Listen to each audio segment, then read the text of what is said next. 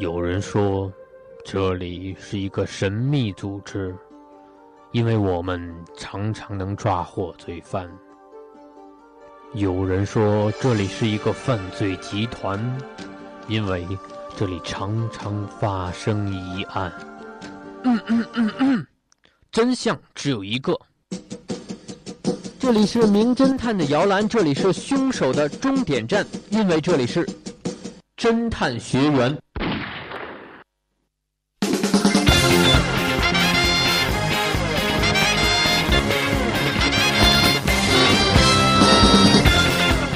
各位侦探，你们好！您现在收听到的是 FM 九十五点二浙江师范大学校园之声。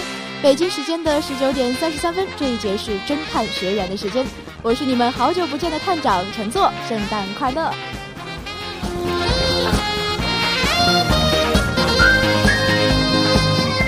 那么在节目的开始啊，还是要首先欢迎一下今天来到节目和大家一起破案的学员们，和大家做一个自我介绍吧。好的，大家好，我是今天的学员。欢迎大家啊！那么我们今天要面临的两个案子，也都是需要大家来突破假象、寻找真相的。那么马上来看一看，在圣诞节的夜晚，我们会遇到什么样的案子？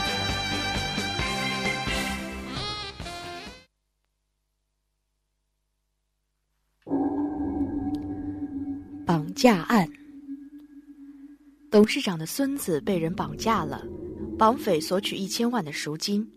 他打电话指示道：“把钱用布包起来，放进皮箱。今晚十一点放在 M 公园的铜像旁的椅子下面。”为了保住艾森的性命，董事长就按照绑匪的指示，把一千万的钞票放进皮箱里，拿到铜像旁的椅子下。到了晚上十一点左右，来了一个年轻的女性，他从椅子下边拿了皮箱后，很快就离去了。完全没有注意四周是否有警察。那名女子向前走了一段路后，乘上一辆恰好路过的计程车，而埋伏在那里的警车立刻开始跟踪。不久，计程车停在 S 车站前，那名女子手上提着皮箱从车上下来，警车上的两名刑警马上跟踪她。女子把皮箱寄放在保管箱里，空手走上了月台。一位刑警留下来看着皮箱，另一人则继续跟踪他。但是很不凑巧，就在那名女子跳进刚驶进月台的电车后，车门关上了。人虽然逃脱了，那个皮箱却还被锁在保管箱里。他的共犯一定会来拿的。刑警们这样想着，更加严格的看守皮箱。但是过了很久都没有见人来取，警方觉得不对劲，把保险箱打开时。里面的一千万赎金已经不翼而飞了。聪明的学员们，你们知道钱是怎么不见的吗？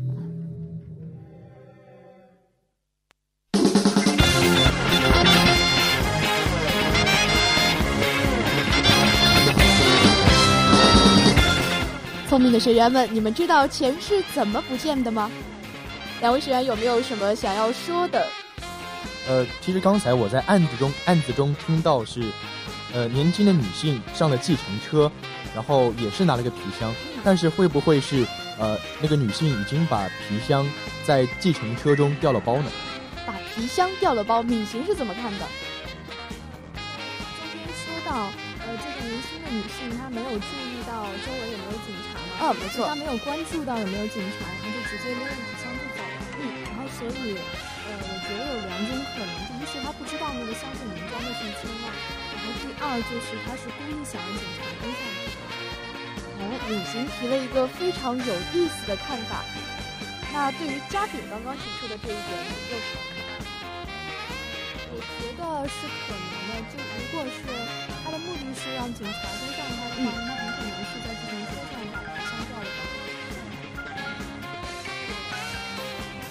啊所以说我们现在有三个情况。第一个可能呢是在计程车上把皮箱掉了包第二个可能呢是女学员并不知道呃那个皮箱里面不是女学员是那个呃女子并不知道皮箱里面装的是一千万。第三种是呃那个女子是故意让警察跟上她的。那有没有可能就是女子为了让那些警察跟上他，其实在那个铜像的椅子底下是有两个皮箱放着，他拿走的是没有放没没有放着一千万的那个皮箱，然后等警察都跟上他之后，然后他的共犯再潜回到那个公园的呃椅子下面去拿走了那一千万，就实现了一个调包。但是那个皮箱并不是女子放的呢，那个皮箱是呃董事长的，董事长那边放进去的皮箱啊。哦，那可能是我一个思维错误啊，所以这个点是不对的哈。呃，那么我们刚刚提到了三种可能性，首先我们的皮箱是不是掉包了？呃，这一点的话，呃。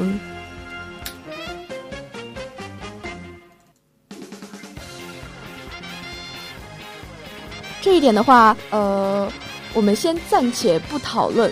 刚刚敏行说的，呃，那个女子并不知道里面放了一千万，还有那个女子是故意让警察来，呃，跟上她。那么，为什么要故意让警察来跟上她呢？呃，我觉得。我觉得她可能是只是想让警察跟踪，然后跟踪她到那个车站，嗯，然后到月台那里，然后她离开，然后但实际上他在计程车上面调包这件事情，警察是并不知道的，他只是为了让警察的注意力都在那个路线上面。哦，呃，那嘉炳是怎么想的？但是其实我刚才听在听到案子里说是那个。坐上了一辆碰巧经过的计程车。嗯，那如果这辆计程车不是碰巧呢？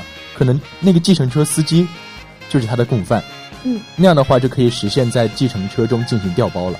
嗯，这一点是非常有可能的，也是这个案子比较重要的一个突破的关键点。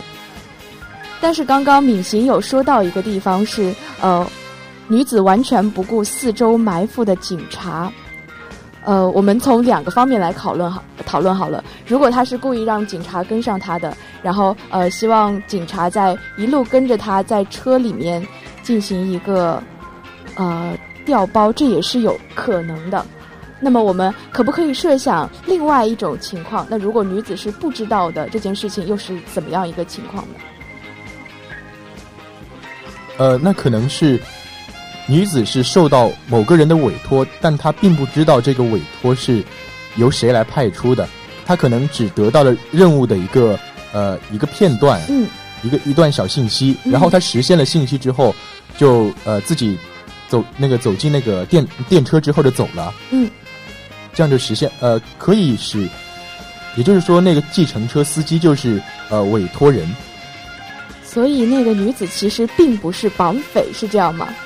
对的，也就是说，其实那那辆自呃计程车并不是呃无意间出现在那里，而是事先有预谋的出现在那里，委托了这个女子去拿了一个箱子。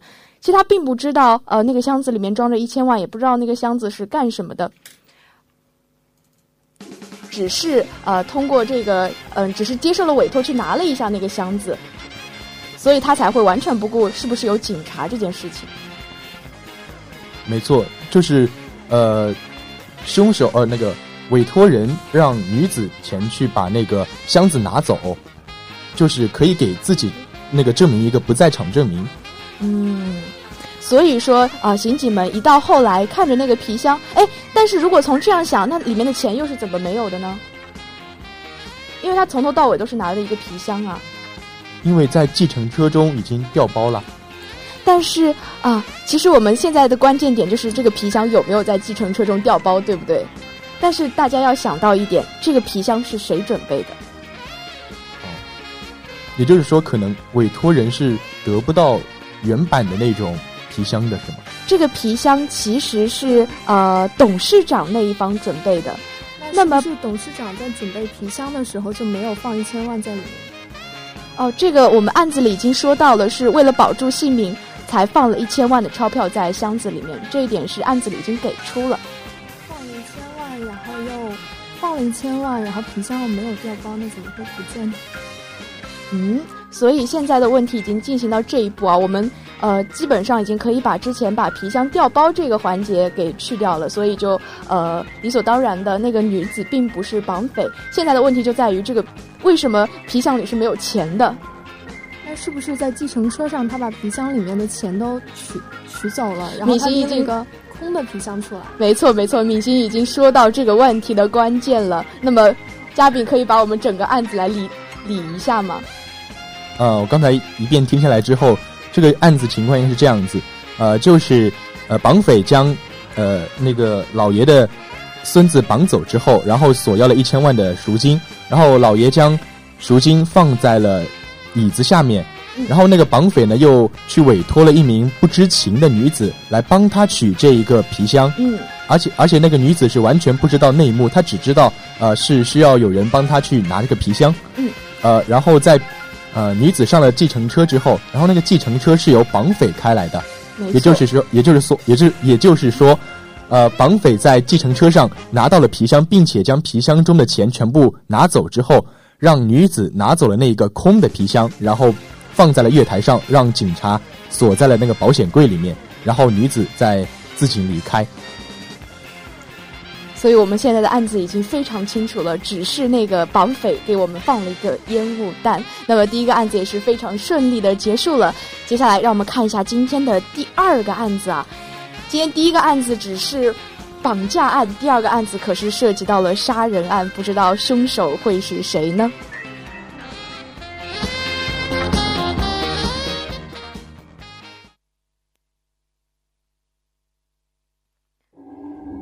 谁是真凶？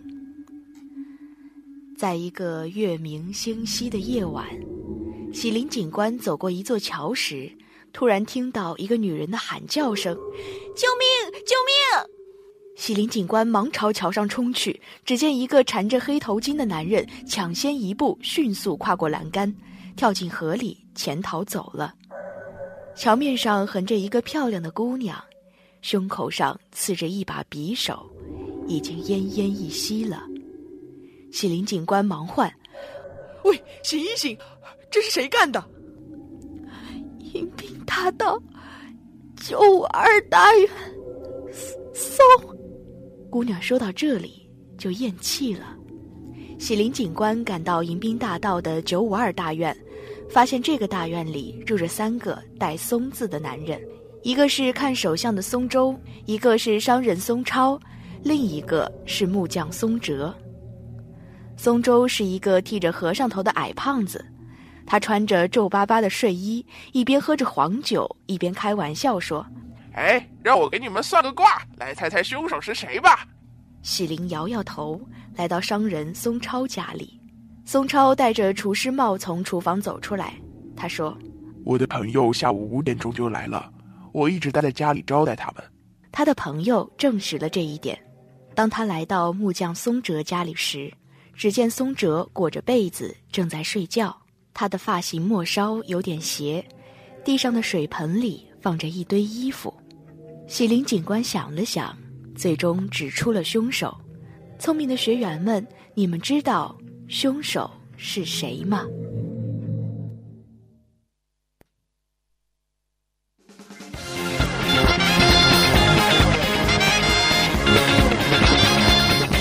两位学员可以分别说一下，你们认为第一反应认为凶手是谁吗？我觉得可能是松哲吧。松哲，李行呢？注意到一个问题，就是他说他去找木匠松哲的时候，松哲在睡觉，嗯，然后他的发型末梢有点斜，嗯，这说明了什么呢？他发型末梢有点斜，是不是因为他在那里其实已经躺了躺了一会儿了？嗯。所以你认为不是松子是吗？那你认为是谁呢？这个现在还没有问题。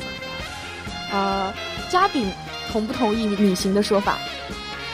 他的发型末梢有点斜，我觉得可能是因为之前有洗头过，就是头他不是跳到河里面去，然后就是呃，然后就是因为头发湿了，然后故意要吹干，就会。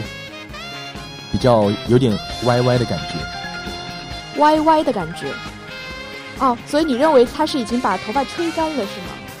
嗯，是的。这个地方嘉宾已经说到很关键的一个点了，但是你要想，呃，是在作案以后，他要从河里爬上来回到家中，而喜林警官是径直已经到了九五二大院。你觉得在这么短的时间内，他来得及把头发吹干吗？哦，那可能应该是来不及的。那我觉得，我觉得凶手可能是商人。商人为什么呢？呃，因为他说警官见到他的时候，他戴了一顶厨师帽。那如果他的头发是湿的的话，戴厨师帽是为了掩盖他湿掉的头发。但是我们的松超是有不在场证据的，这一点要怎么解释呢？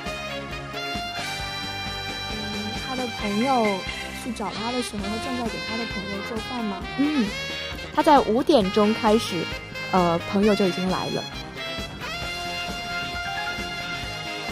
不好意思，刚刚没有注意到这个。嘉炳这么快就被我反驳了吗？你一定认为不是松哲吗？有没有什么别的疑点可以指向他呢？其实他刚才在呃案子中说是他的衣服是泡在那里的，我就是感觉会不会是因为他因为是没有时间，就故意掩盖衣服是跳进河湿的，然后才演那个呃做出这样一个假象，把衣服泡在那个盆子里，当做是要洗的衣服，当做是要洗的衣服，所以这一点也是跟湿了的呃这一点是有关系的。那么为什么没有人提到松州啊？呃，其实我觉得松州，他是一个光头，所以他可能进了河之后就不需要洗头发，就本来一一上来就是光的，就是擦一擦就是干了。嗯，所以你现在认为是哪一个人呢？我觉得好像两个人都有一点嫌疑。你认为松州因为他的头发是呃没有头发，他只要一擦就干了，所以他很容易呃掩盖自己的罪行，而这个松哲。他在水盆里放着一堆衣服是非常可疑的一点，但是我们话回话说回到刚刚敏行一开始就提到了，呃，松哲的发型末梢有一点斜这一点。刚刚敏行说发型末梢有一点斜，说明他是真的睡着了，被压坏了发型。而说到这一点的时候，嘉宾已经是同意了。那么两者对比之下，你们觉得到底应该谁才是凶手呢？那现在看来应该是松州了。嗯，米行怎么觉得？我还是觉得，呃，一开始说的就是辛哲他是在休息的，嗯，然后但是他水盆里面有衣服，这个可能是故意为了误导我们吧，然后就是把他的很多地方都和这个沾边。都和他跳进河里看来米奇已经非常了解我们侦探学员的一个套路了。没错，这个呃一堆衣服，他只是呃在睡觉之前泡了一堆衣服而已，并不是他行凶的这个时候穿的衣服。所以我们的凶手就是松州。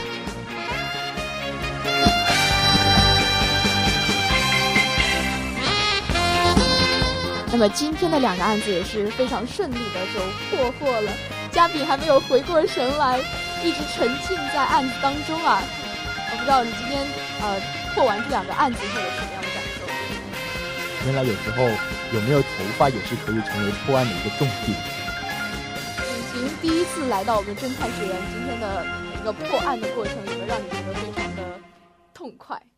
呃，刚开始的时候还是有点紧张的，然后不过听了案子以后觉得还挺有意思的。嗯。好的，那么以上就是我们今天侦探学员的全部内容了哈，这也是我们本学期的最后一期侦探学员。不知道大家听完这两个案子，有没有觉得非常的呃，要突破它的一个外表的一些误导和谜团，来找到我们问题的答案？那么，陈作也是在这里呃，给大家做一个预告，明天晚上我们九五二也会发生一件重大的案子。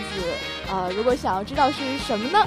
也希望大家明天在下午五点到午夜的十二点锁定九五二来收听我们的节目了。好了，今天的侦探学院到这里就结束了。我是你们的探长陈作，我是学员嘉炳，我是学员李行，嗯，拜拜。